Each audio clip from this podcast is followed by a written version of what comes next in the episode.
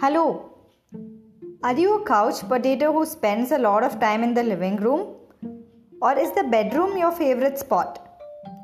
In today's episode, I'm going to teach you the names of the different rooms in a house or apartment. Let's go. Living room, das Wohnzimmer. Kitchen, die Küche. Washroom, das Bad. Bedroom, das Schlafzimmer. Stairs, die Treppe. Corridor, der Flur. Kids Room, das Kinderzimmer. Home Office, das Arbeitszimmer. Each of the names has the word Zimmer, which means room. Now that's easy, isn't it? I'll see you soon with another interesting topic. Bye.